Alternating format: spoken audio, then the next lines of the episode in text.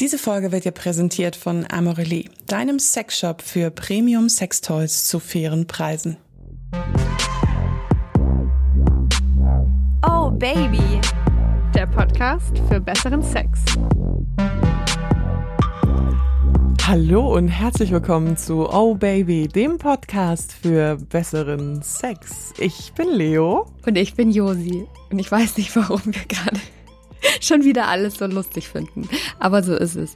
Und noch dazu eigentlich total unpassend bei diesem Thema. Es geht heute um BDSM, die lang versprochene Folge.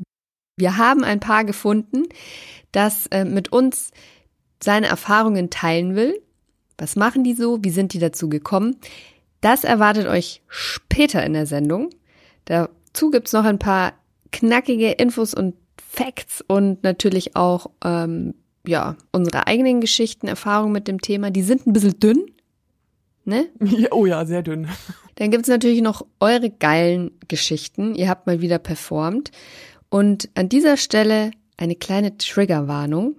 Leo, möchtest du? Ich kann sehr gerne. Und zwar ähm, BDSM, erklären wir gleich nochmal, was die Buchstaben einzeln heißen, äh, heißt auch, dass es etwas um Gewalt gehen wird, es wird um Dominanz gehen. Manche Leute fühlen sich von solchen Themen ein bisschen getriggert. Äh, wenn ihr das Gefühl habt, es ist euch zu viel, dann hört euch diese Folge bitte nicht an.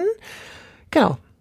Das und was ist mir die auch ganz, Ja, und was mir auch noch ganz wichtig ist, sagen, sowohl das Pärchen, mit dem wir gesprochen haben, Daniel und Sarah, als auch die Nachrichten, die uns aus der Community erreicht haben, es geht dabei immer um einvernehmlichen Geschlechtsverkehr. Die Gewalt, die da stattfindet, ist einvernehmlich. Das ist ganz, ganz wichtig. Da kann ich so unterschreiben. Kann ich so unterschreiben. Ähm, wir reden hier nicht von, also das ist keine Folge über toxische Beziehungen und über äh, schlimme Beziehungen, sondern über äh, einvernehmlichen Sex, der für den Standard, den manche Leute als Sex empfinden, ein wenig härter ist. Aber da kommen wir gleich zu der Definition. Wusstest du, dass bei BDSM die Wörter teilweise doppelt benannt sind? Das wusste ich gar nicht. Ich wusste das auch nicht, bevor ich jetzt für dieses Thema recherchiert habe. Aber sag doch mal, für was BDSM steht also, eigentlich. Bondage, Discipline, Dominance and Submission, Sadism and Masochism. Also Bondage, Disziplin, Dominanz, Unterwerfung, Sadismus und Masochismus. Und Bondage kann man jetzt mal frei übersetzen mit Fesseln eigentlich. Nicht wahr? Genau. Ja. Discipline heißt so Regeln und Kontrolle. Also jemanden zu sagen, ähm, du darfst jetzt nicht atmen, du darfst jetzt nicht in die Ecke gehen, du darfst nicht in eine Richtung gucken. Jetzt mal so ganz grob. Du darfst Beispiele. keinen Orgasmus haben. Zum Beispiel. Dominance ist ja, Dominance and Submission, also Dominanz und Unterwerfung ist ja dieses klassische, der eine hat die Macht, der andere ist der Unterworfene. Und dann Sadismus und Masochismus. Ähm, Sadismus ist die Freude daran, anderen Schmerz zuzufügen und Masochismus ist die Freude daran, sich selber Schmerz zuzufügen. Genau. Für das steht alles BDSM. Also ich meine, so gemeinhin denkt man ja, wenn man an BDSM denkt, eigentlich immer so an Fesselspiele, Schmerzen beim Sex. Bei ganz vielen ist, glaube ich, so ein Klischeebild von äh, ganz, ganz viel Lack und Leder und Peitschen auch mit im Spiel. Was da alles dran ist, ob das auch so stimmt, ja, das werden wir dann später Daniel und Sarah fragen. Ich finde es ein total spannendes Thema. Laberer Barber. Was sind denn so? Jetzt frag, lass mich raten, warte mal, ich kenne dich ganz gut. Du, äh, du fragst mich jetzt, ob ich schon mal äh, Kontakt zu BDSM hatte. Du hast richtig geraten. Was ist deine Erfahrung BDSM? Gar nicht, außer, jetzt kommt die Leo-Antwort, in Pornografie. Auf dich ist Verlass.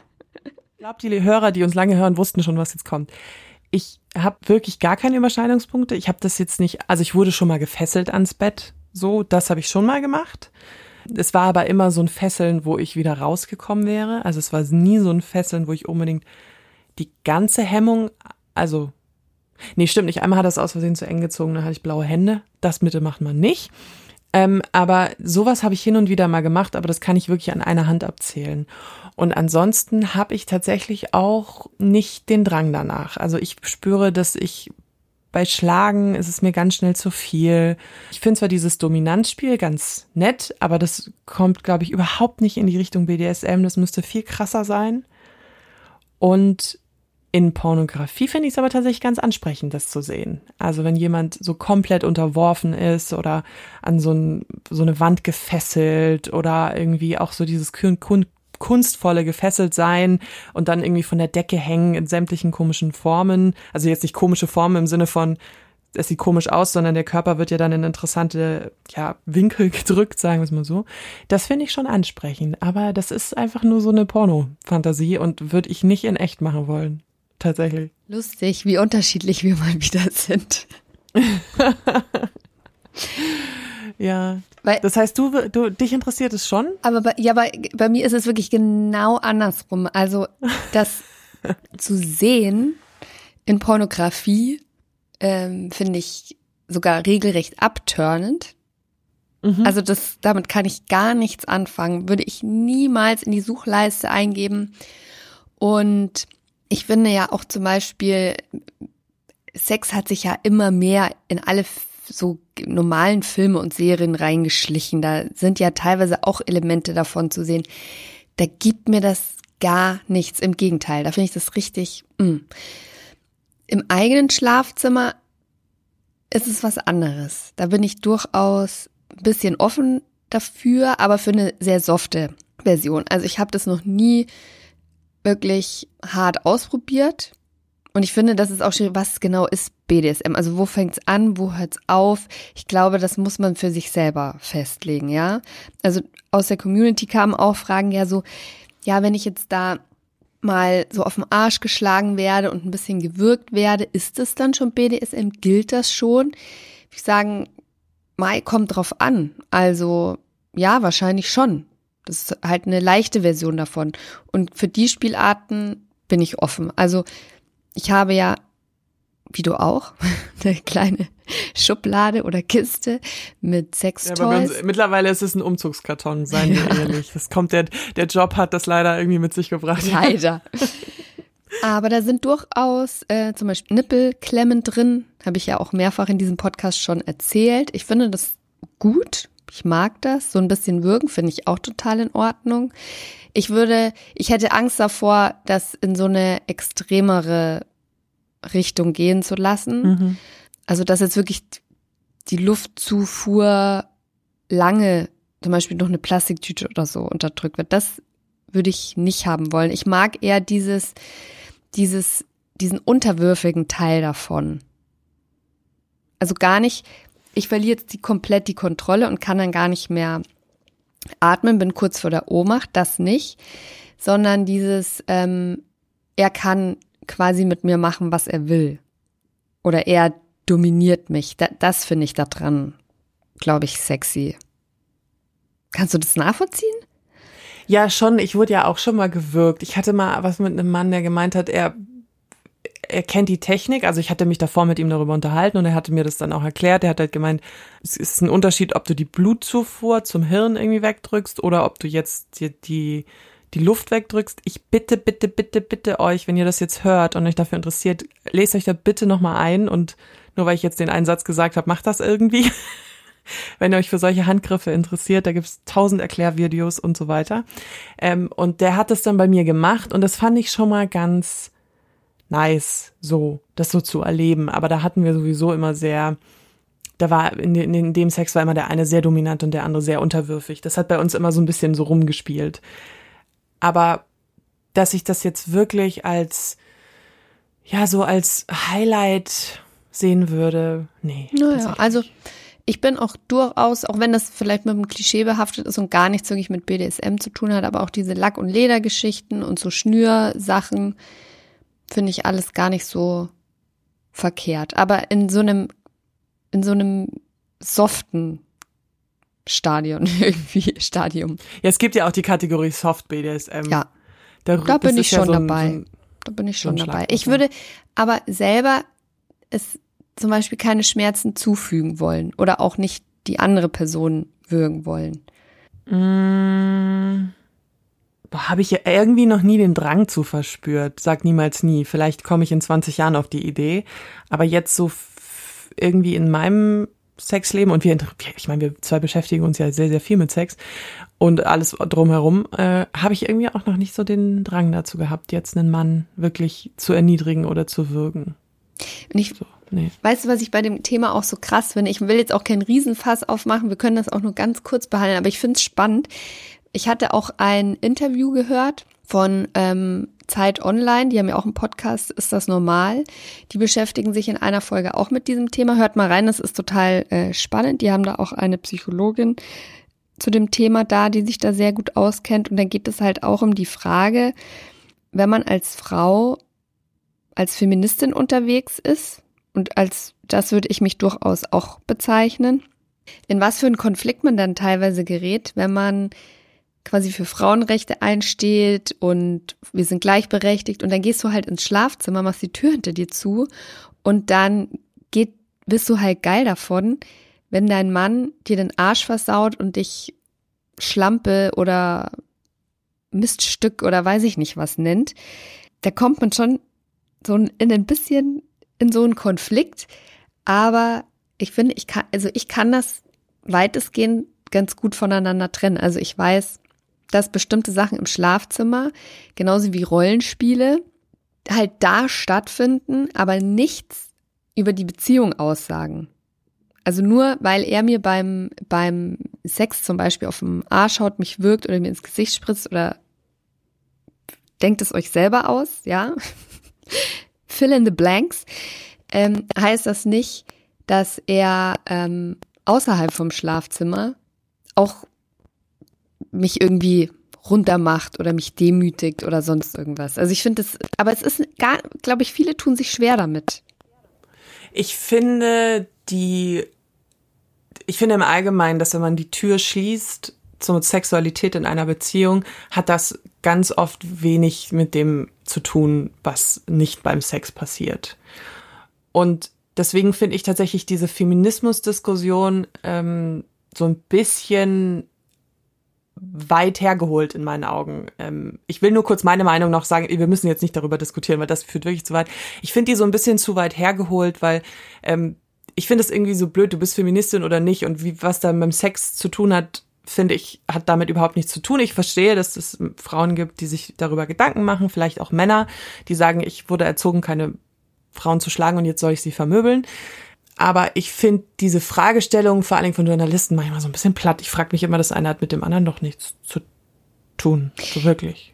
Ja, aber hört mal in diesen Podcast auch rein. Ähm, ist das normal? Weil die hat Frauen bei sich sitzen, die damit tatsächlich ein Problem haben. Also das so voneinander abzuspalten. Und ich glaube, der Gedanke ist mir das ein oder andere Mal schon auch irgendwie durch den Kopf geschossen, dass ich so dachte, boah, so laber Mir ist noch eine wieder. Sache. Kommen wir zurück zu BDSM. Mir ist noch eine Sache total wichtig und zwar hat es ein Hörer geschickt. Ähm, mega liebe, mega lieber großes Danke, das war super. Das war kein Deutsch. Mega großes Danke, das war super. und zwar ist das der Verein SMJG. Also wahrscheinlich wurde es mal als Sadomaso-Jugend gegründet, nennt sich jetzt aber auch BDSM-Jugend. Und das klingt jetzt im ersten Moment ein bisschen wild. Ich war auch so, um Gottes Willen, was ist das denn? Aber das ist eine Aufklärungswebseite über BDSM, so ein bisschen auf jüngeres Publikum auch gepolt. Also ähm, die Website ist smjg.org. Ich verlinke euch das auch in den Show Notes. Da findet ihr Informationsmaterial, da findet ihr ein Forum, da findet ihr einen Chat, wo ihr euch aufklären könnt, wenn euch das interessiert. Ich meine, es kann sein, dass ihr jetzt super jung seid und sagt, bin ich normal, ich finde es komisch.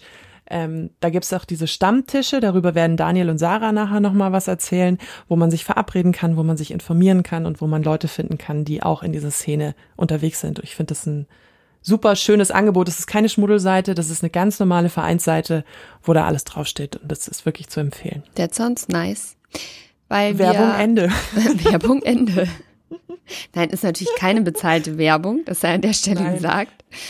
Aber bevor wir jetzt nämlich zu Daniel und Sarah auch direkt kommen, möchte ich nämlich noch kurz ein bisschen auf die Zahlen eingehen, weil wir werfen das jetzt so einfach in die Runde. Ja, da gibt's einen Stammtisch und wer sich informieren will, da fragt man sich natürlich, wie viele Leute betreiben denn eigentlich BDSM? Also ist das so weit verbreitet?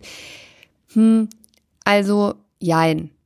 Es gibt Studien, die einen sagen, das betrifft irgendwie fünf Prozent, die anderen sagen, ach, das sind dann doch reden wir eher so von 40 Prozent. Ich glaube, das hängt auch ganz stark damit zusammen, wie man das wirklich definiert, also wo die Grenze ist, ähm, wo man die zieht. Aber ich habe von äh, 2017 eine Umfrage gefunden. Ich kann euch gerade, doch, da wurden über 1000 befragt. Ähm, haben Sie schon mal Erfahrung mit BDSM gemacht? War die Frage. Da haben 19 Prozent gesagt, ja, aber ich habe keinen Gefallen daran gefunden. 27 Prozent haben gesagt, ja, äh, ich finde, dass das auch neuen Schwung ins Sexleben bringt. Und 54 Prozent haben gesagt, nein, aber ich könnte es mir vorstellen. Ich finde das interessant, weil ich habe jetzt, auch wenn man so das Feedback der Community sieht, wir haben ja auch zur BDSM-Folge sehr lange aufgerufen und haben sehr sorgfältig Leute rausgesucht, die, mit denen wir ein tolles Gespräch führen konnten. Ich hätte, glaube ich, gedacht, es sind mehr, aber umso tiefer ich mich ins Thema eingelesen habe, umso mehr ist mir bewusst geworden, dieses wirkliche BDSM mit, mit diesen, also kein Soft-BDSM, sondern wirklich dieses, ich verabrede mich auch vielleicht mit Leuten, die, mit denen ich nicht in einer Beziehung bin. Also da gibt's ja die unterschiedlichsten Spielarten. Da glaube ich, das sind wirklich fünf Prozent weniger, so allgemein. Weißt du, was ich meine? Mm. Ich denke aber, dass das Interesse bei vielen ganz, also da ist. Das stimmt. Ähm, aber es halt nicht jeder auslebt. Also ich habe auch die Community selber gefragt auf meinem Insta-Kanal obaby-josi. Da haben bei der Umfrage 3225 Teilnehmer mitgemacht, Frauen wie Männer. Die Frage war BDSM-Erfahrung? Fragezeichen. Da haben zwei Prozent, das sind 15 Stimmen, gesagt, einmal und nie wieder. 63 Prozent, das sind 623 Stimmen, gesagt nein. Und 35 Prozent, das sind 344 Stimmen, haben gesagt ja. Also jetzt haben wir, glaube ich, eine sehr sex positive Community. Affine, ja. Ja, also in, wo Sex einfach ein Thema ist, Sexoffenheit und Sex Positivity gelebt wird. Ich weiß nicht, ob das unbedingt eins zu eins auf die Bundesrepublik zu übertragen ist, aber wir haben gleich viele Frauen wie Männer vom Alter sehr gemischt. Also ja, ich fand's äh, interessant. Ich weiß aber gar nicht, ob ich jetzt damit ja oder nein. Also ich hätte vielleicht eher konservativ mit Nein gestimmt, weil ich das, was ich mache, ja immer so, ja, was ist das so genau? Eher. Boah, ich hätte aber auch so, gesagt Nein. Ja, ich hätte auch, ja. ich glaube, das, was ich betreibe, ist eher so soft, so eine softe Gewaltversion. Jetzt hören wir mal auf zu labern. Genau, wir haben jetzt noch mal kurz einen Kommentar bevor Daniel und Sarah kommen. Was heißt Kommentar? Wir wollen noch mal eine Triggerwarnung aussprechen. Und zwar schieß los, Josi. Wir haben das mit dem Paar auf Instagram Kontakt aufgenommen und erstmal so ein bisschen hin und her geschrieben. Die lassen uns quasi an ihrem Sexleben teilhaben.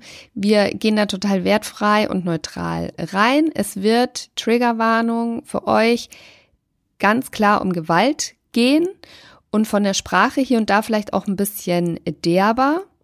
Ja, also stellt euch schon mal darauf ein. Was die beiden betreiben, passiert immer mit Konsent und also Einvernehmen. Und Daniel hat einen recht schwarzen, trockenen Humor. ja? Ja. Da fällt vielleicht öfter mal so ein Satz wie, und dann habe ich meine Freundin verdroschen oder vermöbelt. So, so viel dazu. Ein bisschen mit Augenzwinkern. Aber ihr hört es schon, aber wir wollen sagen, manchmal, manchmal kommt das im Ton nicht so rüber, dass ihr da drauf eingestellt seid. Und dann würde ich sagen, sagen wir mal, hallo Let's Sarah go. und hallo Daniel. Sehr gerne. Dankeschön, dass wir teilnehmen dürfen. Wir wollen heute ganz viel von euch erfahren über, ich sage jetzt mal ganz plump, BDSM. Dafür aber vielleicht ein bisschen zu eurer Geschichte. Ähm, wie lange seid ihr zusammen? Was für ein Beziehungsmodell habt ihr? Könnt ihr das für unsere Hörer und Hörerinnen vielleicht einmal erklären? Daniel, magst du anfangen mit, wie wir uns kennengelernt haben? Ähm, wir haben uns kennengelernt. Ich habe damals, ich war damals Leiter von einem regionalen Stammtisch und habe einen für BDSM spezifischen Erste-Hilfe-Kurs veranstalten lassen durch jemanden, der sowas macht. Weil Erste Hilfe ist äh, grundsätzlich relativ wichtig. Und dann kam Sarah und hat sich eben angemeldet. Und dann war sie da und sie war erstmal sehr langweilig. Also, Es ist halt einfach traurigerweise so. Ich habe sie gesehen und ich habe mir gedacht, okay, ähm, ich habe sie gesehen und vergessen. Und dann saßen wir halt drin bei dem Erste-Hilfe-Kurs und dann hat sie halt ein paar Fragen gestellt und sie hat halt geredet und ich sah sie irgendwie so schräg gegenüber. Und ähm, sie war halt klug. Sie war halt ziemlich schlau. Und sie wurde halt immer interessanter für mich, ihr Gesicht wurde immer hübscher, ihre Augen Wahnsinn. Und ich hatte halt irgendwann dann tatsächlich Interesse an ihr. Sie nicht. Das möchte man mal erwähnt haben, ne? ah, Hat ein bisschen gedauert. Ähm, sie hat dann äh, an diesem, bei diesem Erste-Hilfe-Kurs, da ging es eben auch um Atemkontrolle und um Würgen und solche Sachen. Und da hat man dann den ersten körperlichen Kontakt, weil sie war der Meinung, Atemkontrolle ist nicht ihres, das ist komplett uninteressant, das ist, das ist kompletter Unfug. Und dann habe ich ihr mal, und sie hat dann eben gemeint, sie weiß halt nicht, was daran so interessant sein kann. Und dann habe ich sie halt mal genommen und habe sie von hinten, also mit ihrer Zustimmung, ich habe gefragt, ob ich ihr das mit zeigen kann, wie das so ist. Und das hat sie dann auch gesagt, ja klar. Und dann habe ich sie halt von hinten genommen und habe halt ein bisschen Atemkontrolle gemacht. Das war echt nicht viel, das waren nur ein paar Sekunden. Aber da hat sie dann halt auch gemerkt, dass die schon noch ganz interessant sein kann. Und wir haben mal Kontakt gehalten. Ähm, danach über einen längeren Zeitraum hinweg und haben uns nach und nach kennengelernt. Und sie wurde halt immer interessanter. Und ähm, ich war dann mal bei ihr. Da lief noch immer nichts. Da war noch immer nicht irgendwie was da. Und dann haben wir von der Gruppe, wo ich im Joy Club mit dabei bin, wo ich als Mod mit dabei bin, haben wir einen äh, Rough Body Play Workshop abgehalten mit jemandem, der das auch professionell macht. Und da habe ich sie halt dann auch eingeladen und habe gesagt, hey, ich bräuchte jemanden Verrückten, der dabei ist. Ähm, komm ran. Und sie ist halt verrückt und deshalb hat sie gesagt, okay, mache ich mal mit. Und dann haben wir uns da eben auch ein bisschen unterhalten und äh, wir haben uns ein Zimmer geteilt, es ist auch da nichts passiert. Mm, aber wir haben einiges gerough bodyplayed da sind halt ein paar Dinge passiert, die glaube ich dann auch bei Sarah eben auch den Ausschlag gegeben haben, dass sie so, ah, okay, der könnte ganz okay sein. Ja, also an dem Wochenende ist definitiv der Funke übergesprungen, ja. Also das war quasi so das äh, Vorspiel unter fachmännischer Anleitung unser erstes. Und ähm, ja, das war dann einfach gleich gut. Und ihr seid jetzt in einer Beziehung? Offiziell? Ja. Ja, genau. Ähm, also seit fast vier Jahren. Und ja. oh Baby, habe ich jetzt krass viele Fragen. wow. Alleine durch diese Geschichte. Also, ich halte fest, du hast einen, ich sage jetzt mal BDSM-Stammtisch und da habt ihr einen Erste-Hilfe-Kurs abgehalten. So, du hast dann jetzt so mal ganz laissez-faire gesagt, da habe ich sie dann von hinten genommen und ihr das mal gezeigt mit der Atemkontrolle. Frage Nummer eins. Ist das dann so eine Trockenübung oder hast du sie wirklich von hinten genommen? Ähm, nein. Also nein, also jetzt nicht sexuell von hinten äh, genommen, mhm. sondern das war halt in der Pause und wir waren da draußen und dann haben wir uns eben unterhalten und dann hat er gemeint, ja, sollen wir das mal zusammen machen und so. Und wir waren beide angezogen und im Stehen und die anderen Leute standen halt irgendwo außen rum oder haben sich auch unterhalten.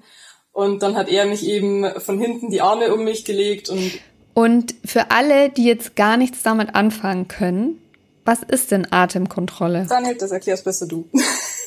Atemkontrolle ist immer dann, wenn man die Atmung unterbindet. Also das ist ein Unterschied zum Würgen zum Beispiel. Ähm, also Atemkontrolle ist zum Beispiel die mit der Hand Nase, Mund verdecken oder den Kopf in eine Tüte stecken oder das Gesicht mit Frischhaltefolie einwickeln oder ja auch zum Teil Waterboarding oder anderes Waterplay, also jemand untertauchen und so. Jemand einfach verhindert, dass jemand atmet. Das ist einfach Atemkontrolle. Wenn ich kontrolliere, wann Sarah wie viel atmen darf. Und im Gegensatz dazu ist zum Beispiel das Würgen, also das ist halt dann, wenn man eben die Hand oder den Arm oder den Fuß oder irgendein Werkzeug oder einen Gürtel um den Hals legt und dann zudrückt und dann eben die Blutzufuhr zum Gehirn unterdrückt, das wäre dann Würgen. Daniel, du hast ja schon auch gesagt, du hast diesen BDSM-Stammtisch geleitet. Wie kamst du denn überhaupt zu BDSM? Also wie hast du angefangen, dich mit dem Thema zu beschäftigen, gemerkt, hey, oder gemerkt, hey, das interessiert mich. Wie kam es dazu? Ich kenne ehrlich gesagt nicht viel anderes. Ähm, ich habe mit 17 meine erste Freundin kennengelernt. Ich bin kein Spätzünder, alles gut. Ähm, die war damals 19. Und äh, ich habe die eben kennengelernt.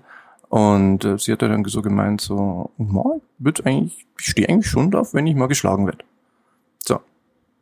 Hab ich sie geschlagen.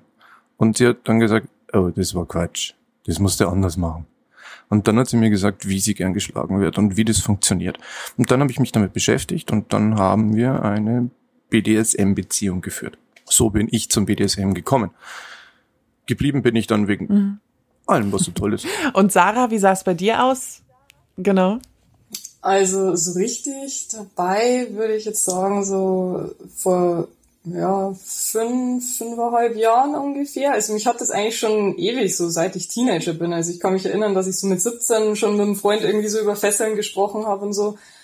Und mei, klar hat man irgendwie dann mal mit einem Freund, der mal so einen Klaps auf den Arsch gegeben hat oder so dieses, ähm, ja, in der Szene ist es ein bisschen verrufen, so dieses Fifty Shades of Grey Ding irgendwie aus dem Sexshop halt mal mitgenommen hat. Aber da war halt irgendwie nicht mehr. Und ich habe halt davor eine langjährige Beziehung gehabt und die ist dann auseinandergegangen. Und dann war ich äh, im Joyshop angemeldet. Und dort bin ich dann eben zu diversen Stammtischen irgendwie gekommen, beziehungsweise ich bin bei einem aufs Profil gegangen und habe da gelesen, irgendwas von Fesseltreffen. Und ich dachte, boah, sowas gibt's, wow. Und dann war ich irgendwann halt nochmal auf seinem Profil, und, weil ich halt wissen wollte wegen dem Datum und so. Und dann hat mich der irgendwann angeschrieben und es hat sich herausgestellt, ja, das ist der, der diesen Fesseltreff eben veranstaltet. Und der hat mir halt ganz nett geschrieben und ich kann da gerne mal vorbeikommen und so. Ja, und so hat das Ganze dann eben angefangen mit den Fesseltreffs und Stammtischen und ja, und irgendwann muss es ähnlich gewesen sein, bin ich halt auf diesen Erste-Hilfe-Kurs, ähm, ja, den Daniel eben als Event eingestellt hatte, draufgekommen. Und lebt ihr das jetzt zusammen aus oder findet es auch getrennt voneinander statt? Wir leben zusammen auf jeden Fall aus. Also wir führen eine feste Partnerschaft. Und ähm, wir führen eine nicht ganz monogame Partnerschaft. Also ich habe die Freiheit, ähm, dass ich mich noch mit einem Bekannten treffen kann, mit einem Rigger, der mich regelmäßig fesselt, mehr oder weniger regelmäßig. Und genau. Jetzt äh, könntest du mal für alle, die das nicht kennen, erklären, was ein Rigger ist. Äh, Rigger ist der aktive Part beim Fesseln und ich ähm, bin das Bunny, also der passive Part beim Fesseln. Ah, also Rigger habe ich schon mal gehört, Bunny kannte ich nicht den Begriff. Interessant. Und sag mal, warum, du hattest so gesagt, ja, dieses Fifty Shades of Grey, äh, das ist in der Szene so ein bisschen verrufen. Warum ist es denn so? Ich glaube eher, dass es halt, weil es eigentlich eine ungesunde Beziehung darstellt. Also in meinen Augen hat das Buch jetzt nicht unbedingt nur was mit BDSM zu tun. Das ist klar irgendwo ein Faktor da drin, aber eigentlich geht es darum, dass die nicht wirklich eine gesunde Beziehung haben, die beiden. So sehe ich das zumindest. Also ich habe auch die drei Bände oder so gelesen. Ah, stimmt, das ist die Definition einer toxischen Beziehung eigentlich, wenn man das, wenn man das Buch so durchliest. Ähm, das ist jetzt ein bisschen seltsame Frage, aber habt ihr auch normalen Sex. Normaler Begriff ist natürlich immer so ein bisschen blöd, ähm, was die meisten Leute sich unter normalen Sex, Missionarstellung, pure Penetration, vielleicht mal ein Blowjob, sie wird geleckt. Habt ihr sowas auch oder findet das in eurem Beziehungsleben eigentlich nicht statt? Doch, haben wir schon. Also ich bin sexuell gesehen weniger der Penetrationstyp. War ich vorher schon nicht. Also ich hatte auch zum Beispiel nie Interesse an, an, an, an simpler Penetration, Penis in Vagina-Geschichte war echt langweilig für mich. Ich habe das früher schon mit meinen Ex-Freundinnen gemacht, als Belohnung oder auch mal als Bestrafung. Je nachdem war das vollkommen okay für mich, aber es war nichts, worauf ich so den, den, den, wonach ich so den Drang verspüre oder so. Ähm, Blowjobs zum Beispiel haben mich nie abgeholt. Ähm, da hat sich einiges geändert. ich glaube, ich weiß, wer, wer, wer der Auslöser dann war. Also es war tatsächlich so, äh, Sarah hat irgendwann so gesagt, so, ja, sie würde mir gerne mal einblasen und ich habe gesagt, ja, dann viel Spaß, mal schauen, ob das was wird. Weil ich halt tatsächlich, äh, ja, ewige Zeiten, also jahrelang einfach, es hat mich null angetönt. Das ist für mich ultra, es war für mich das langweiligste, was es gibt. So eine Frau, die da liegt und das war einfach, also Unfug. Und dann kommt Sarah und sagt, ich würde gern und ich sage, ja dann zeig mal, was du kannst, Fräulein, aber nicht weinen, wenn du enttäuscht bist. Und ja, sie lacht, ne? Also enttäuscht war sie anscheinend nicht. Ähm, tja, seitdem finde ich Blowjobs auch ganz gut. Äh, potenziell nur von ihr, ich weiß nicht, wie es mit anderen ist.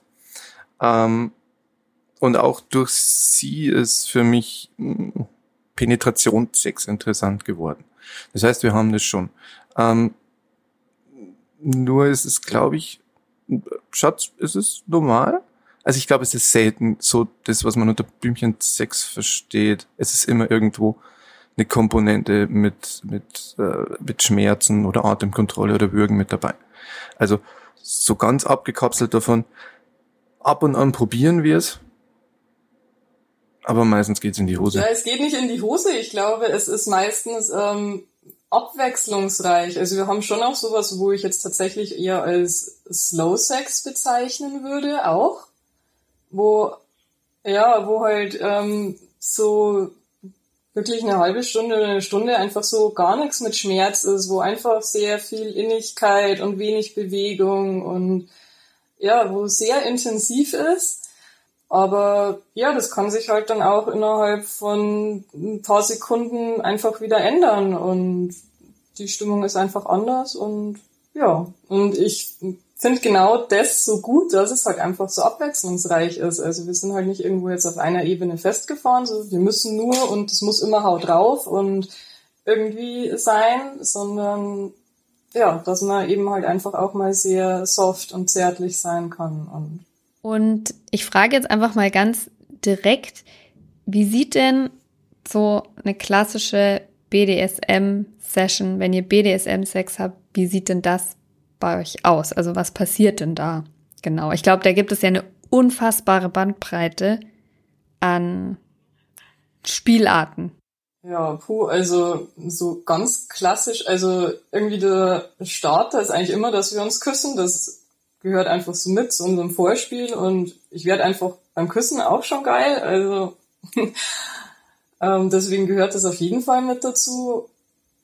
Würgen kommt eigentlich auch immer mit vor. Ja, und irgendwelche Arten von Schmerzen. Also ob er dann mit der Hand schlägt oder mit irgendwelchen Spielzeugen schlägt oder irgendwelche Druckpunkte drückt, die wieder ganz gemein sind oder ja, also da gibt's viele Sachen und ja, klar auch äh, oral, aktiv, passiv, bei mir, bei ihm. Also wir sind jetzt nicht so das äh, klassische DS-Pärchen. Das ist, also DS ist ähm, Dominance and Submission, wo quasi halt einer ähm, unterwürfig ist und der andere ist der dominante Part. Ähm, wir sind eher in der SM-Richtung, würde ich uns jetzt eher äh, verordnen. Und also das ist nie irgendwie so, ich knie vor ihm und ähm, rutsche erstmal fünf Meter auf dem Boden rum, bevor ich dann seine Füße küsse. Also sowas gibt's bei uns nicht. Also wir sind eigentlich generell auf Augenhöhe, aber ich bin halt überwiegend der passive Part und er ist eben der aktive im Normalfall. Das wäre nämlich jetzt meine Frage gewesen, ob diese Dynamik bei euch immer gleich ist, dass du, Daniel, dominant bist und Sarah unterwürfig. Verhandelt ihr das im Voraus? Also entsteht es dann im Akt selber oder sagt ihr so, ey, heute bin ich, will ich dich mal und andersrum? nee, also das funktioniert bei Daniel gar nicht. Also ich wäre schon, ich glaube, ich, wenn jetzt irgendwie jemand kennenlernen würde, wo ich sage, okay, der würde jetzt irgendwie so meine dominante Seite antriggern, also das habe ich vor Daniel auch schon ein bisschen ausprobiert, ähm, wäre das schon was, aber das geht mit Daniel nicht, weil, also, nee. ich kann Daniel auch nicht wehtun und also submissiv ist er so überhaupt nicht. Also in die Richtung funktioniert das einfach nicht. Es ist halt so, sie probiert halt manchmal. und das sind immer die Tage, wo ich am meisten lache. ich höre schon, du hast einen ganz bitteren Humor. Bitterbösen Humor hast du, kann es sein? ich weiß nicht, was du meinst. Ich, ich habe keine um. Ahnung. Was macht denn für Was macht denn für euch den, den Reiz aus? Also was findet ihr so geil daran? Also ich mag es einfach, diese körperliche Überlegenheit von ihm zu spüren. Und ich bin halt auch jemand, das ist bei uns tatsächlich ab und zu, wenn wir eben eher so den normalen Sex hatten, dann kam das bei mir eben tatsächlich auch schon ab und an, also sehr, sehr selten vor. Ähm, was ich aber früher fast permanent hatte, dass ich irgendwie nicht so richtig abschalten konnte. Ich war nicht im Moment, ich war irgendwie, ähm, ja, ich weiß nicht, ich glaube, glaub, ihr hattet da auch mal in einem Podcast schon drüber geredet, an welche Sachen, dass man halt so während dem Sex denkt oder speziell, wo man dann dran denkt, ähm, wenn der Partner einen leckt und so weiter. Und ähm, wie gesagt, ich bin dann einfach nicht so in dem Moment, dass ich das wirklich genießen kann, sondern meine Gedanken schweifen einfach dann irgendwo hin ab.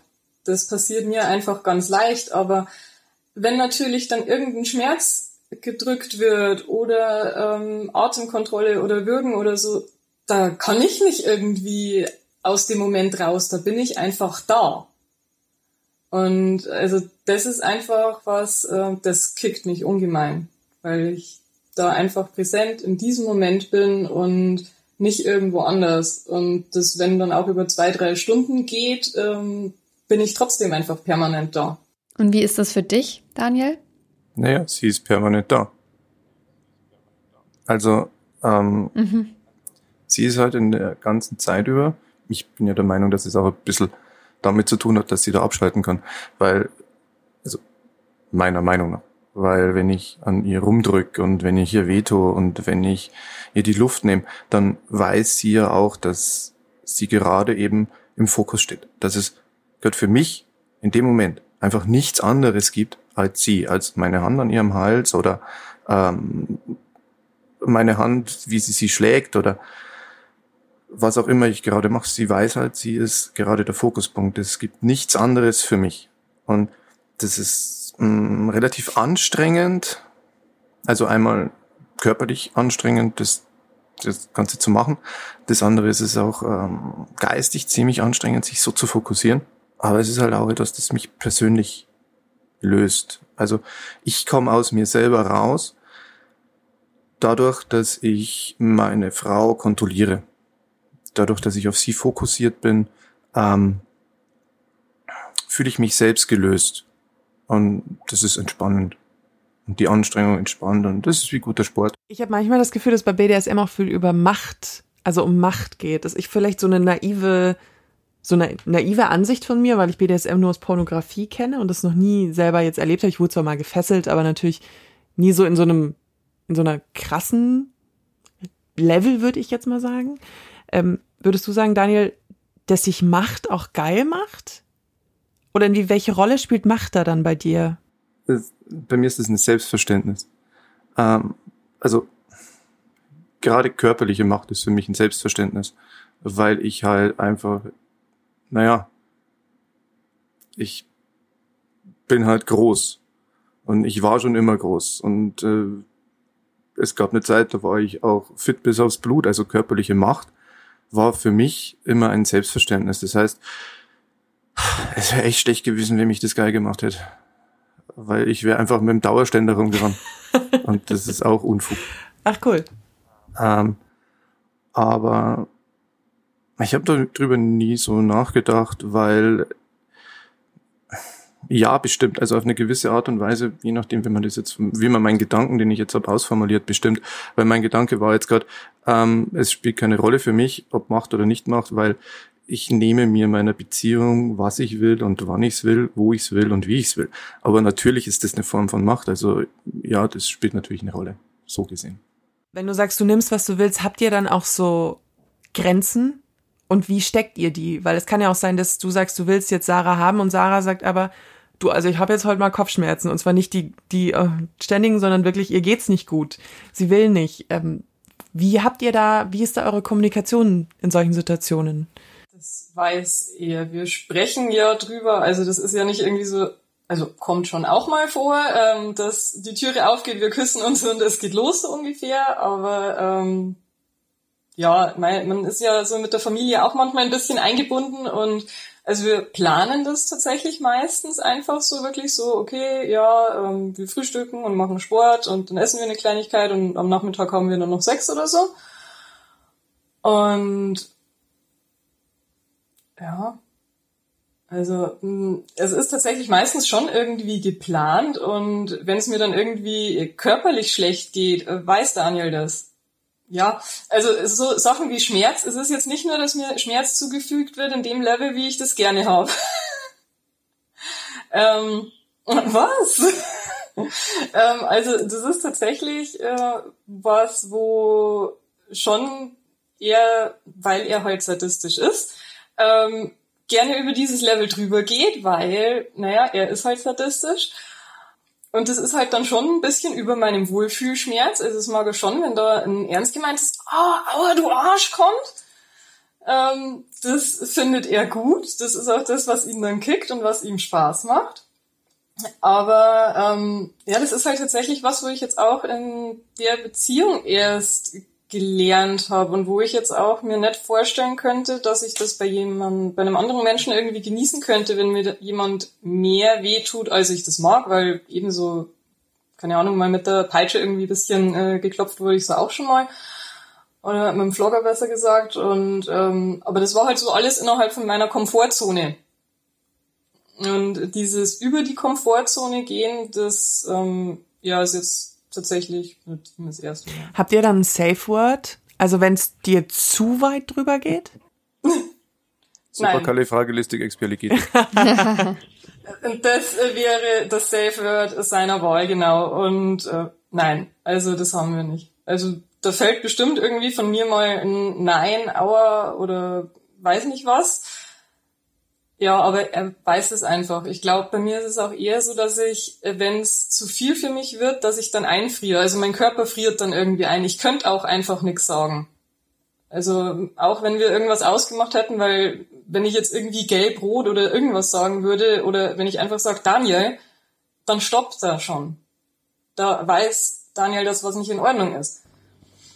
Aber ich hätte immer gedacht, dass äh, so ein Safe wird quasi die goldene Regel bei BDSM ist. Man es muss ein Safe Word haben. Also es gibt, gibt keine, keine goldenen Regeln. Na. Ja, das große Und, schwarze Buch oder das goldene Buch. Genau. also es, Safe Word ist, ähm, ich mag das Wort Safe Word nicht. Ähm, es gibt Exit-Strategien, die hat eigentlich jeder. Da haben die einen haben eine Ampel, das Ampelsystem, andere haben äh, Mayday, manche haben ein eigenes Safe Word andere arbeiten eben mit dem Vornamen oder mit einem bestimmten Kosenamen oder manche verlassen sich komplett darauf, dass der Partner einen liest. Ähm, das kann jeder handeln, äh, haben, wie er will. Also ich persönlich bin kein Freund vom Safe Word, weil für mich ist einfach, es haben beide Verantwortung. Und sobald ich aber das Safe Word habe, dann entsteht für mich der Eindruck mit, ich schieb, ich als aktiver Part schieb die komplette Verantwortung auf Sarah ab. Weil solange sie das Safe-Wort nicht sagt, ist ja alles gut. Kann man jetzt auch wieder anders argumentieren. Aber für mich ist es halt so. Wir leben halt von Kommunikation. Also in, in unserem normalen Privatleben wie auch in unserem Sexleben. Für uns ist Kommunikation wichtig. Wir reden viel. Wir sind ja räumlich getrennt. Also ich bin bei mir und sie ist, naja, bei sich. Und wir, es gibt trotzdem fast keinen Tag, wo wir zum Beispiel nicht telefonieren auch wenn wir uns nicht sehen. Wir schreiben viel den ganzen Tag über. Ähm, für uns ist Kommunikation wichtig im normalen Leben, aber halt auch im, im, im Sexleben und auch beim Sex. Und Kommunikation ist halt nicht nur Worte, sondern ist halt auch nonverbal, durch Körperspannung, durch. Also es passiert auch, dass ich mal mh, hm, übers Ziel hinausschieße und dass ich tatsächlich zu weit gehe und es dann für Sarah auch sehr unangenehm ist und es auch nicht schön ist.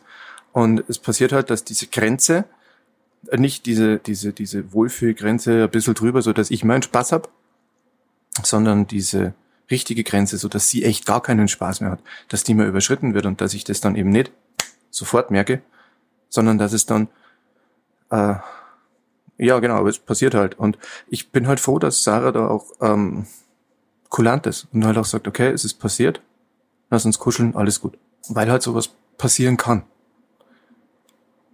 Und ich vergehe dann nicht in Selbstmitleid und Sarah vergeht nicht in Hass auf mich, sondern wir legen uns hin, wir kuscheln, wir reden. Und dann versuchen wir das wieder hinzukriegen. Und beim nächsten Mal passiert es wieder nicht. Also Kommunikation ist halt so wichtig im Endeffekt für uns.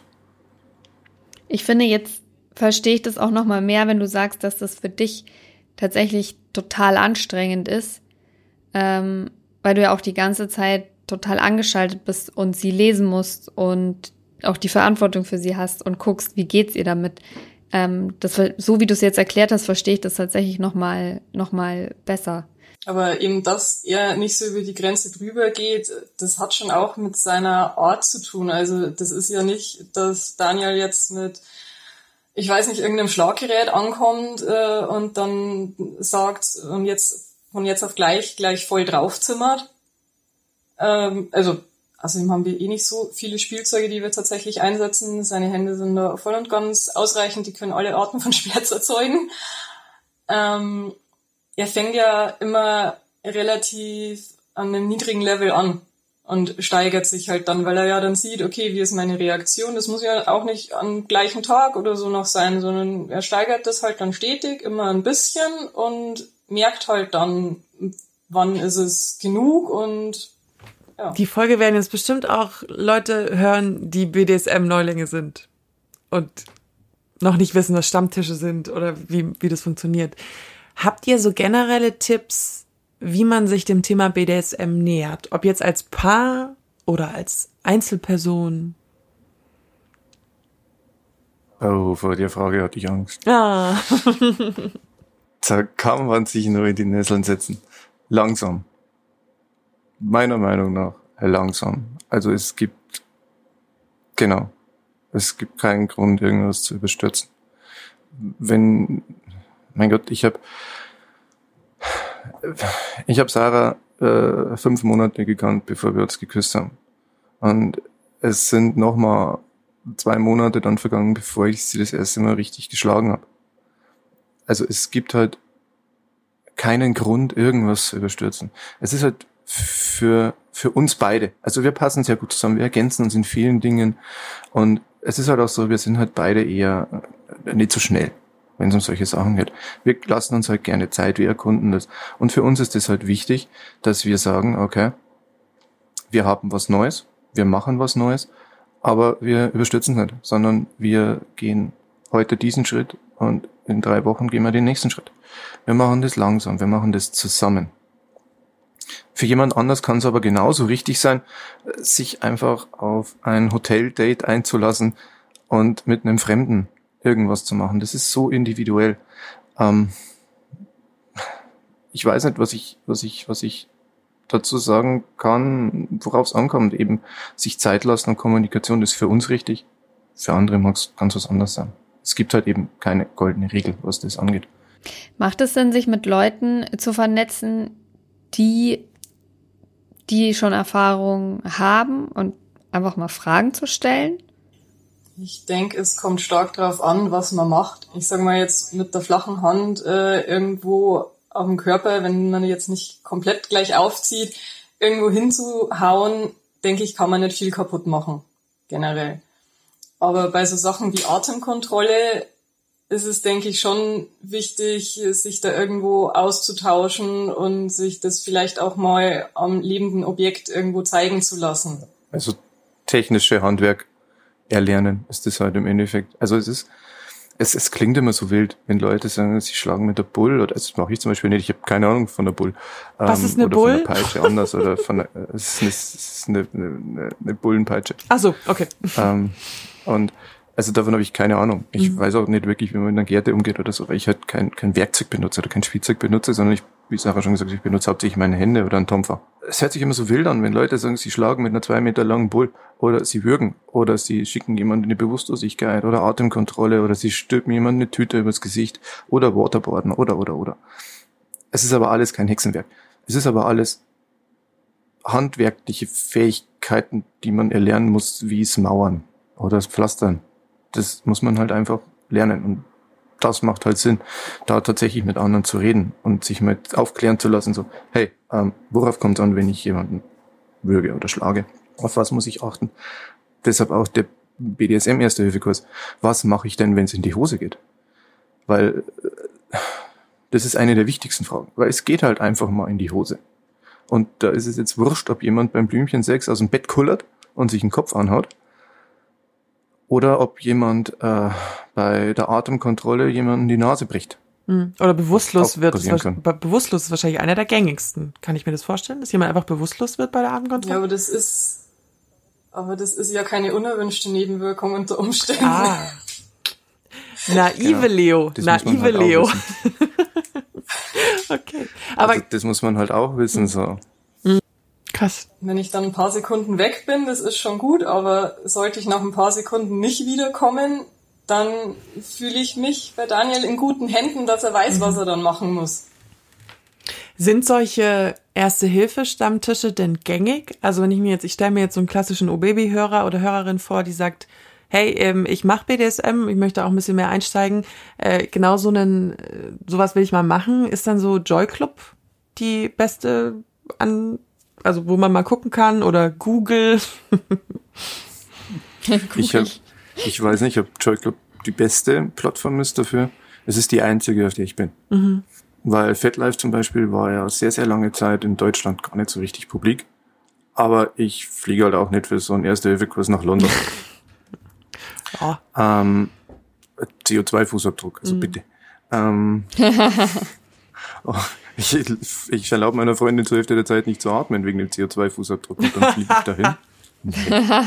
das ist ja ähm, also für mich ist halt Joy Club tatsächlich die erste Anlaufstelle für so etwas, weil ich da doch schon seit ewig bin. Ich kenne die meisten Leute, die mich da interessieren, alle fünf. Ähm, und ansonsten, es gab früher mal die SZ, Sklavenzentrale hieß die, die ist aber, gibt's noch immer, aber ich höre immer nur, dass die jetzt nicht mehr so gut ist. Und deshalb, ja, wie Joy Club für mich die erste Anlauf Stelle für so etwas. Genau, und da guckt man halt dann nach Gruppen und sagt, okay, BDSM-Gruppe und dann gibt's eine Atemkontrollgruppe und dann gibt's eine Edgeplay-Gruppe und so weiter und so fort. Und da lusche ich jetzt rein und dann schaue ich mal, was es für Events gibt. Dann suche ich mir da vielleicht auch Veranstaltungen in meiner Nähe und da sind dann auch Stammtische aufgeführt. Gehe ich da hin und dann rede ich mit Menschen, connecte mich und dann erfahre ich vielleicht, ob es irgendwo sowas wie einen Erste-Hilfe-Kurs gibt. Also ich kenne Leute, die fahren auch von Wien nach Hamburg, weil da übers Wochenende ein Kurs stattfindet und in Wien erst wieder in zwei Jahren. Es kommt ja immer drauf an, wer das macht. Und, ähm, da ist dann wieder die Frage, jeder kann so einen Erste-Hilfe-Kurs machen. Könnte ich auch machen. Aber ich würde mir halt selber nicht vertrauen, wenn ich den halten würde. Und da ist halt die Frage, vertraue ich dem Lehrer und so. Und dann muss ich mich auf das verlassen, wie die Leute, die das veranstalten, dass die jemanden aussuchen der dazu passt. Und deshalb macht schon Sinn, das in einem lokalen Stammtisch zu machen. Ist es denn so eine offene Community, die, ich sag mal, neue Mitglieder vielleicht auch mit offenen Armen aufnimmt? Ich glaube, die BDSM-Szene ist, glaube ich, mit ganz vielen Klischees behaftet. Und wenn wir jetzt so lapidar von BDSM-Stammtisch sprechen, ich glaube, da stellen sich schon ganz viele Leute vor, da sitzen dann Frauen und Männer in Lack- und Lederkostüm und mit Masken, äh, hier mit gerade noch Reißverschluss im Gesicht oder da werden Leute an Leinen Gassi geführt. Ähm, was ist da dran an dem Klischee? Ähm, ja, und wie, wie offen für neue ähm, Leute ist die Community? Hm, gibt es. Es gibt solche Arten von Stammtische. Meistens sind es dann so einmal im Jahr Motto-Stammtisch mhm. wo das dann passiert oder zweimal oder drei, je nachdem, aber meistens eher, man trifft sich in einem normalen Lokal und trägt entsprechende Kleidung, zumindest drüber. Ja, weil die Wirte stellen einem den Raum zur Verfügung. Manche sagen, um was es geht, manche sagen es nicht. Wir hatten damals einen Sau ich habe damals den, den, den Stammtisch tatsächlich übernommen von, von den vorherigen Leitern. Die sind umgezogen nach Berlin. Und der der, der Lokalinhaber, der wusste, um was es geht. Der hat uns damals auch ein, ein im zweiten Jahr, glaube ich, hat er uns dann ein, ein riesiges Schild gesponsert. Das hat auch ein paar hundert Euro gekostet mit BDSM-Stammtisch. Und wir haben da unser, unseren Raum, bekommen wir von ihm und dann sitzen wir da unten und dann reden wir, essen wir, lachen wir. Ja, genau. Und Aber man wird nicht zwangsläufig bei allen BDSM-Stammtischen so geoutet mit, da hängt ein Schild drüber BDSM-Stammtisch. Genau. Möchte ich nur mal dazu sagen. Also im genau. Normalfall. Äh, es sind schon einige Leute, die eher in schwarz gekleidet sind. Aber also da fällt man auch nicht auf, wenn man ganz normal in Jeans und T-Shirt kommt.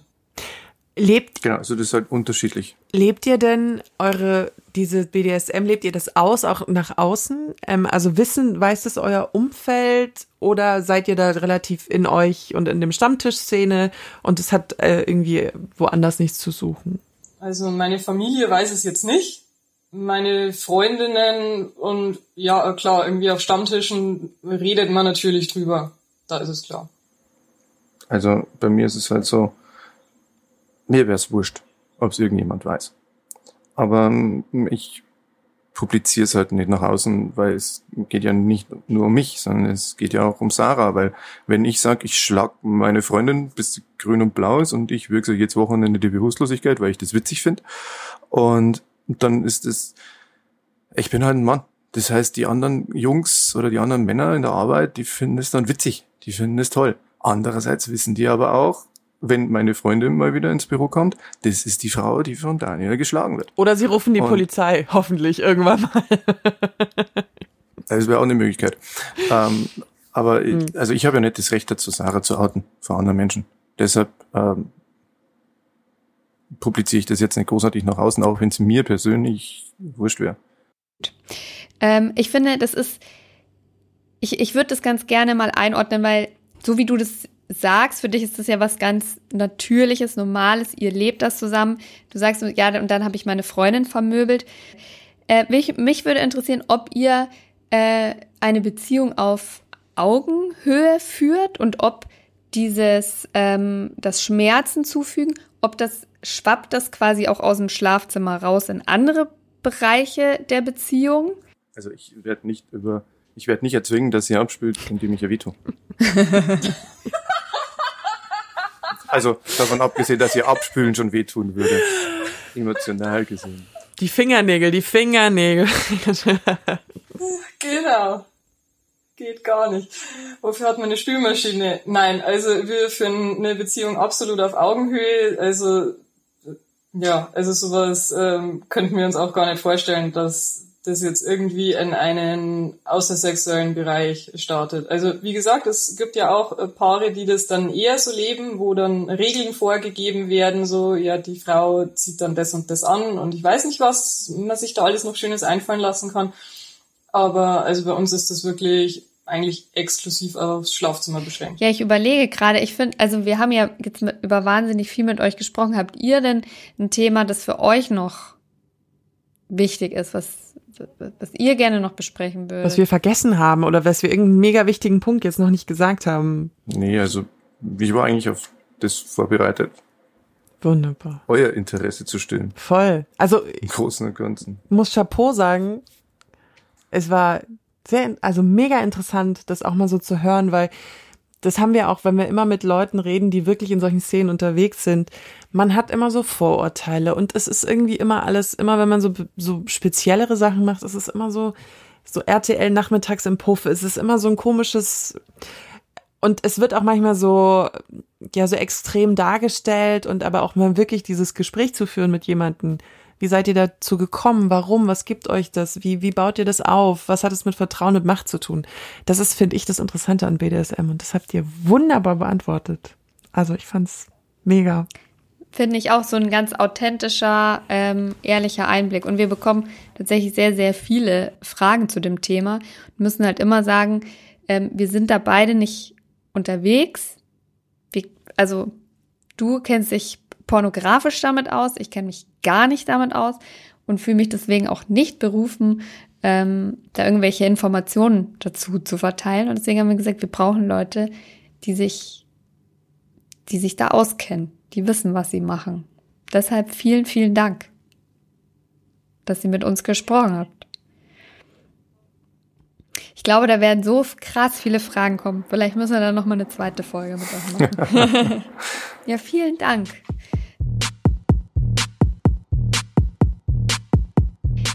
So, Freunde der guten Unterhaltung. Ich hoffe, ihr habt ähm, das Gespräch genauso interessant gefunden wie Leo und ich. Ja. Und vielen, vielen Dank nochmal an Sarah und Daniel, dass ihr euch die Zeit genommen habt und auch so ehrlich wart, äh, damit uns drüber zu sprechen. Das war sehr cool und sehr anregend. Und ich finde vor allen Dingen, was ich nochmal erwähnen will, diese Geschichte mit dem Erste-Hilfe-Kurs, das zeigte für mich recht schnell in dem Gespräch, dass beim BDSM was schiefgehen kann und dass es dann wichtig ist zu wissen, wie man handelt deswegen ähm, finde ich das ganz super, dass die dann auch sich da kennengelernt haben sozusagen und dann, äh, dass das so ein, so ein Thema bei denen auch ist. Das finde ich super. Und was ich insgesamt geil fand, nicht nur bei den beiden, sondern zum Beispiel auch bei dem Paar, die mit uns über Cuckolding gesprochen haben. Ich finde das einfach cool, dass wir so eine geile, im wahrsten Sinne des Wortes, geile äh, Community haben, die aber auch so Bock haben, das mit allen zu teilen, weil ich glaube, bei ganz vielen Themen, die so ein bisschen von der, von, ich nenne es jetzt mal Vanilla-Sex weggehen, also Missionar, äh, Kuschelsex-Geschichte weggehen. Blümchensex. Blümchen. Ja, wobei ich Vanilla-Sex fast besser finde, den Begriff. ähm, also, und das ist auch wertfrei. Also, ich liebe Vanilla-Sex, ja. Und ganz normal. Disk diskriminierend gegenüber Vanille. Aber es gibt ja, ich glaube, ganz viele Leute, die uns zuhören, denken, haben bestimmte Fantasien, würden bestimmte Sachen ganz gerne mal ausprobieren, haben aber Angst davor, weil es eben nicht in diesen Norm gesellschaftlich akzeptierten Bereich fällt, wobei sich da ja auch sehr viel tut. Und ich finde es dann geil, wenn Leute, die so ihre Erfahrungen mit uns teilen und so ganz vernünftig und wertfrei über diese Sachen sprechen und vielen von euch vielleicht auch ein bisschen die Angst nehmen und auch mit Klischees aufräumen. Das finde ich wirklich cool. Vielen, vielen Dank dafür. So. Ah. Community, Community, Community, weil wir haben ja nicht nur mit Sarah und Daniel gesprochen, ihr habt uns auch wunderbare Sachen auf Instagram geschickt. Ihr könnt, konntet da schreiben auf obaby podcast oder obaby-josi. Und ich würde mal sagen, wir lesen mal vor, oder? Soll ich anfangen? Ja, ja mach. Okay. Ein Mann hat geschrieben. Also, ich praktiziere seit circa zwölf Jahren BDSM. Aber am Anfang war mir das gar nicht so bewusst, dass ich da eine Neigung habe. Mit meiner Partnerin bin ich seit circa neun Jahren zusammen und wir praktizieren auch BDSM zusammen. Am Anfang mehr, mittlerweile eher mit anderen Menschen. Für mich ist das Verlangen nach BDSM ähnlich wie für andere das Verlangen nach gutem Essen oder Sex. Mir selbst gibt es, ähnlich wie Sex, auf unterschiedlichen Ebenen etwas. Zufriedenheit, Bestätigung, Entspannung, ein unglaubliches Gefühl von Verbundenheit, Selbsterkenntnis, fast schon meditativ, und es ist einfach eine super Sache, um eine schöne und besondere Zeit zu haben. Ich finde es immer so geil, dass die immer dieses Verbundenheit und Selbsterkenntnis, das war mir überhaupt nicht bewusst, bevor wir diese Folge aufgenommen haben dass dieses, diese Verbundenheit mit dem Partner da so eine große Rolle spielt. Weißt du, was ich meine? Ja, aber das kam ja auch zum Beispiel bei der Kackold-Folge ja auch raus. Sie haben doch auch gesagt, dass sie dadurch so sich nochmal viel näher gekommen sind, dass das nochmal so intimer ist. Und ich fand ja auch diesen Aspekt so interessant. Da habe ich vorher so noch nicht drüber nachgedacht. Dadurch, dass sie zum Beispiel auch gewürgt wird, ja, sie so total die Kontrolle abgibt und sich erst dadurch fallen lassen kann. Mhm. Das fand ich so, ja, genau, genau so ist es. So, mir hat ein Mann geschrieben, und ich glaube, so viel darf ich verraten. Äh, es handelt sich um einen Mann, der in einer, so der verheiratet ist und über 60 ist. Also beide sind über 60. Wir betreiben die Keuschhaltung von mir durch meine Frau. Mein Penis ist mit einem Peniskäfig verschlossen und meine Frau hat die Schlüssel. Ich kann dadurch nicht über meinen Penis verfügen und sie bestimmt, wann und wie ich einen Orgasmus haben darf.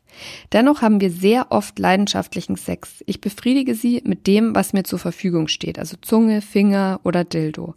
Dabei hat sie sehr intensive Orgasmen, während ich natürlich leer ausgehe. Für mich ist es aber wunderschön, sie so erleben zu können. Ich habe danach gefragt, ob sie zum Beispiel neben dieser Sexpraktik auch noch Standardsex haben, in Anführungszeichen, und wie sie da drangekommen sind an das Thema. Und dann schreibt er dazu. Ja, wir haben auch ganz normalen Sex. Ich bin nicht ständig verschlossen, es gibt auch freie Tage.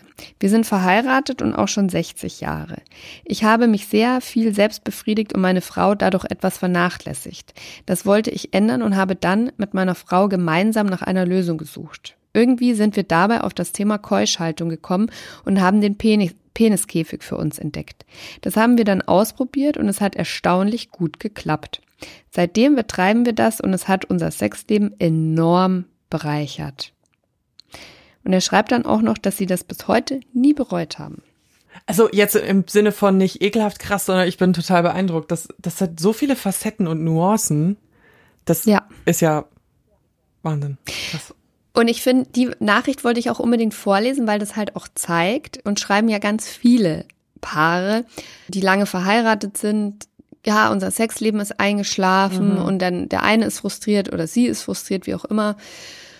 Und natürlich kann jetzt die Lösung nicht für alle sein, ja, okay, dann betreiben wir halt Keuschhaltung. Hier ähm, ist der Peniskäfig. Viel Spaß. Aber was ich cool finde, dass er sagt, okay, ich habe meine Frau vernachlässigt, ich habe mich quasi um meine Sexualität ge äh, gekümmert und dann haben wir aber gesagt, so geht das nicht weiter und wir haben gemeinsam nach einer Lösung gesucht und ich finde, das ist toll, das geht in jedem Alter, das geht, egal ob man fünf, zehn, zwanzig oder dreißig Jahre verheiratet ist, geht das. Also es ist nie so, äh, ist jetzt kacke und damit muss ich mich abfinden. Es gibt immer die Möglichkeit, was nach zu vorn. verändern. Ja, genau. Ein Mann hat uns geschrieben. Ich habe viele Jahre gebraucht, um mich mit BDSM zu identifizieren. Meine Mutter hat mir in jungen Jahren nur erklärt, dass es SM gibt, wo Männer Frauen bezahlen für Schläge und das war's. Ich hatte es sehr schwierig mit meiner sexuellen Orientierung, da ich mich anders und abnormal empfand und auch durch meine Partnerinnen so betitelt wurde. Es war nicht einfach. Irgendwann fand ich per Zufall einen Podcast, in dem es genau um dieses Thema ging. Ich fühlte mich endlich verstanden und nicht alleine. So hörte ich den Podcast. Später bin ich der Telegram-Gruppe beigetreten und da hatte ich dann Interesse an einem Stammtisch. Und ich gründete kurzerhand den Kinky Koblenz Stammtisch. Anfangs waren wir sechs Leute. Inzwischen sind wir immerhin zwischen 20 und 25 Leute und es kommen immer wieder neue, tolle, interessante Menschen dazu. Bin so happy, einen Ort gefunden zu haben, wo ich frei sein kann. Die Leute dort sind mir richtig ans Herz gewachsen und wir unternehmen auch Dinge außerhalb des Stammtisches. Wir planen auch eine Kinky Feier, wo wir in der Umgebung eine Location mieten. Schön. It's all about community. Eine Frau hat geschrieben, ich bin sehr neugierig, was alle möglichen Praktiken angeht und probiere mich gerne aus. Ich wurde schon sehr oft dominiert und habe auch schon Männer dominiert. Für mich selbst geht es dabei darum, die Kontrolle abzugeben und durch die intensiven Reize alles um mich herum ausblenden und vergessen zu können. Dabei liebe ich es, gefesselt, gepeitscht, geschlagen und benutzt zu werden. Am Anfang werden natürlich Grenzen abgesteckt, damit beide wissen, was möglich und gewünscht ist. Danach hat er freie Verfügung über mich und ich liebe es. Gelegentlich kam es auch schon vor, dass ich den Mann dominiert habe. Dabei wurde auch er gepeitscht und mit dem Gürtel versohlt, die Eier abgeschnürt und gewürgt. Ich habe seinen Arsch ganz vorsichtig vorbereitet und ihn dann gepackt.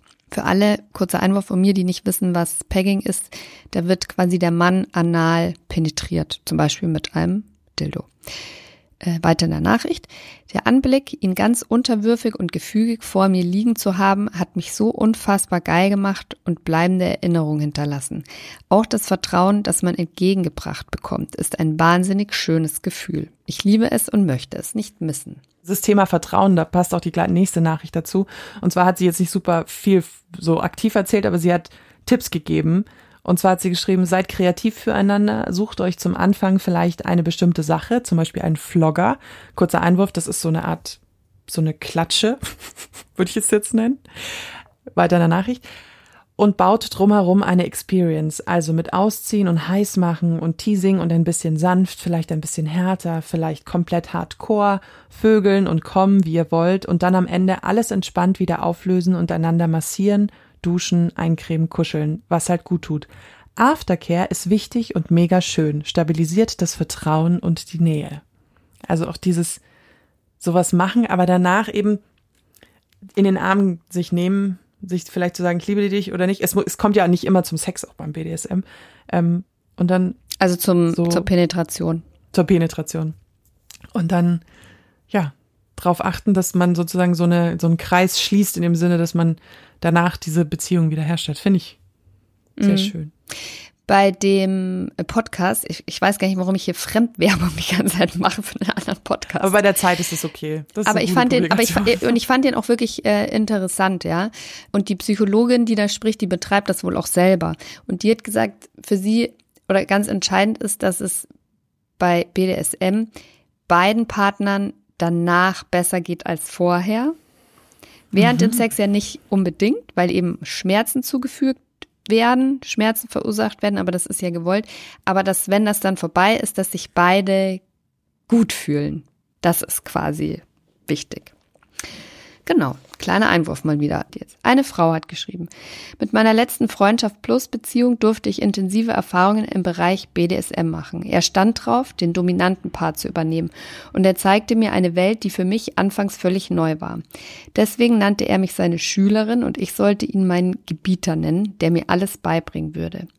Mit der Zeit hatte sich ein besonderes Ritual entwickelt. Wenn er mich besuchte, gab er mir vorher eine Ansage, was ich tragen sollte, zum Beispiel ein Lackkleid mit nichts drunter außer einem Analplug. Ich sollte ihn kniend auf einer mit einem schwarzen Laken bezogenen Matratze, die ich immer auf dem Boden des Wohnzimmers legte, empfangen. Ich ließ die Haustür einen Spalt auf und wartete gespannt und erregt auf ihn. Mit den Worten, na, meine Schülerin, bereitete er alle Utensilien auf meinen großen Esstisch vor. Nippelklemmen, Fesseln, Seile, Vibratoren. Es sah aus wie in einem BDSM-Sexshop. Ohne Worte nahm er meine Arme nach oben und legte mir Hand- und Fußfesseln an. Weiter ging es mit einer Gesichtsmaske, manchmal auch ein Knebel und ein Halsband, das er mir anlegte. So verwandelte ich mich in seine Sklavin, mit der er alles machen konnte. Nachdem er mir zu verstehen gab, dass ich ihm einen blasen sollte und ich dies auch voller Lust tat, streckte ich ihm meinen Hintern entgegen, damit er mich auspeitschen konnte. Dann fesselte er mich mit gespreizten Beinen und Pussyklemmen an den Tisch und fing an, mich mit Vibrator und Dildo so lange zu teasen, bis ich intensiv und feucht gekommen bin. Unsere Spielchen gingen manchmal die halbe Nacht und manchmal haben wir die Rollen auch geswitcht. Dann war ich seine Domina, habe ihn auf allen Vieren gemolken oder ihn mit einem Strap-on von hinten gefickt. Ich möchte diese Erfahrungen niemals missen, dieses Spiel zwischen Macht und Unterwürfigkeit. Einfach nur geil. Ähm, uns hat eine Frau geschrieben und zwar über einen Fail. Uh, Aber keine ich Sorge, liebe es ist kein Fails. super Ich schlimm- liebe Fails. Aus denen lernt man immer am meisten. Ja, gut, ich glaube, aus dem lernte man so mittelfiel. Aber ähm, und zwar hat sie geschrieben, meine Sportlehrerin hat mal meine Eltern in die Schule zitiert, weil sie in der Umkleide Spuren von meinem letzten BDSM-Abenteuer gesehen hat. What? Habe so mit 17 etwa angefangen. Ultra unangenehm, meinen Eltern zu erklären, dass mein Freund mich nicht verprügelt und woher das eigentlich stammt. Und dann habe ich geschrieben, ich geantwortet, hä, hast du eine Peitsche in der Umkleide liegen lassen? Und sie so, hä, ich meine doch blaue Flecken am Körper. Und ich so, ach du Scheiße, ich hatte voll die lange Leitung gerade. ich dachte, die haben es in der Schule getrieben und haben die Toys liegen lassen. Ich kam nicht drauf, dass sie halt blaue Flecken Ja, hat. hätte ich jetzt aber auch zuerst gedacht. Ja gut, aber da wäre ich, glaube ich, als Mutter, würde ich da, glaube ich, ausflippen, wenn meine 17-jährige Tochter ähm, da mit blauen Flecken nach Hause kommt. Äh, da hätte ich, glaube ich, im ersten Moment auch ein kleines Problemchen damit, aber man kann ja über alles reden. Eine Frau hat geschrieben. Finde ich übrigens geil, dass so viele Frauen geschrieben haben. Also, da ist eine große Offenheit da. Ja, so. Hallo Mädels, endlich kommt die BDSM-Folge. Ich wollte nun auch meinen Senf dazu geben. Ich bin ein Switcher. Zu Hause mit meinem Mann leben wir es öfters aus. Dabei bin ich die unterwürfige Person und mag es gern, wenn mein Dom ein paar Schläge austeilt, mich fesselt und ich ausgeliefert bin. Der Lustschmerz ist unbeschreiblich geil. Ich bin aber auch gerne mal eine Mistress. Die kann ich aber zu Hause nicht ausleben, weil Gefühle im Spiel sind und muss dann auch immer sofort loslachen. Da kann, da kann ich einfach nicht ernst bleiben bei ihm. Deswegen gehe ich öfters dann zu anderen Männern und lebe dort meine Fantasien aus, indem ich ihnen Befehle erteile, sie erniedrige, schlage und benutze. Eine Mistress ist unantastbar und das ist mein Reiz dabei. Eine Frau hat geschrieben. Ich habe einen Freund seit fünf Jahren und wir haben schon einiges ausprobiert. Ich finde wichtig, dass wenn man mal eine Fantasie hat, es auch mal ausprobiert. Bei einigen Dingen, wie zum Beispiel Spanking, haben wir gemerkt, dass es nicht immer passt. Also kurzer Einwurf, Spanking ist sozusagen festes Hauen oder Schlagen. und auch die Stimmung dazu wichtig ist. Das langsame Rantasten an verschiedene Themen in der Sexwelt hat uns echt schon viel gezeigt, was wir mögen und was nicht. Wir waren auch bereits im Swinger und sind auf der Joy Club Seite vertreten. Kurzer Einwurf nochmal, Entschuldigung, die Folge der Einwürfe. Joy Club ist eine App, wo man sich zum Sex verabreden kann.